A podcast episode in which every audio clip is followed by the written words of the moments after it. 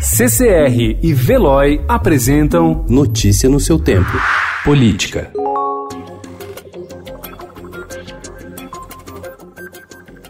O esvaziamento das funções da Casa Civil e a demissão de assessores da pasta, anunciados ontem pelo presidente Jair Bolsonaro, foram vistos por integrantes do governo como fim da linha para o ministro Onyx Lorenzoni. O comportamento do ministro tem incomodado não apenas o presidente, mas seus colegas de esplanada, que o acusam de fazer a velha política, ao usá-los para atender demandas do baixo clero do Congresso. Bolsonaro decidiu ontem tirar das mãos de Onyx o programa de parcerias de investimento Investimentos, que cuida das privatizações de estatais e concessões, uma das grandes vitrines do governo. O programa era uma espécie de prêmio de consolação após o Nix perder a articulação política do Planalto. Agora foi transferido para o Ministério da Economia, comandado por Paulo Guedes.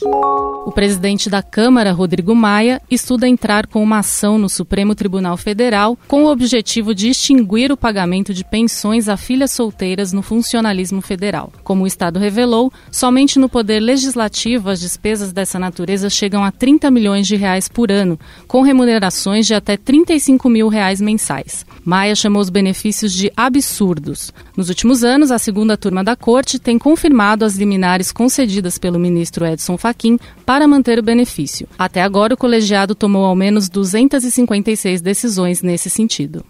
Dois dias após criticar os ministros da Educação, Abraham Weintraub, e do Meio Ambiente, Ricardo Salles, o presidente da Câmara, Rodrigo Maia, voltou a se manifestar sobre os auxiliares do presidente Jair Bolsonaro.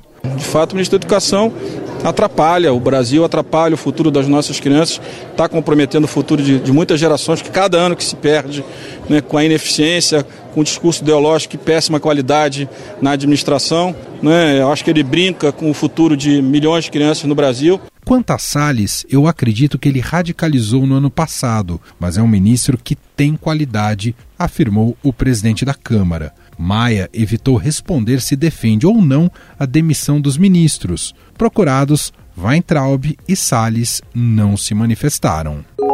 A Polícia Federal está convicta de que o senador Fernando Bezerra Coelho, líder do governo Jair Bolsonaro, é o verdadeiro dono de uma concessionária de veículos de uma marca americana que teria sido montada para que ele recebesse propina. De acordo com o relatório da Operação Desintegração, o senador ainda teria atuado para conceder benefícios fiscais à marca no Nordeste do país. A suspeita sobre a atuação do parlamentar já existia e foi reforçada após a análise de documentos apreendidos no gabinete do senador, além de conversas dele com familiares e empresários no aplicativo WhatsApp. Na quarta-feira, o Estado revelou que a PF investiga negócios do senador em um paraíso fiscal americano com um dos empreiteiros suspeitos de pagamentos da propina. A Polícia Federal rastreia repasses oriundos de desvios de verba pública de obras do Canal do Sertão e da transposição do Rio São Francisco.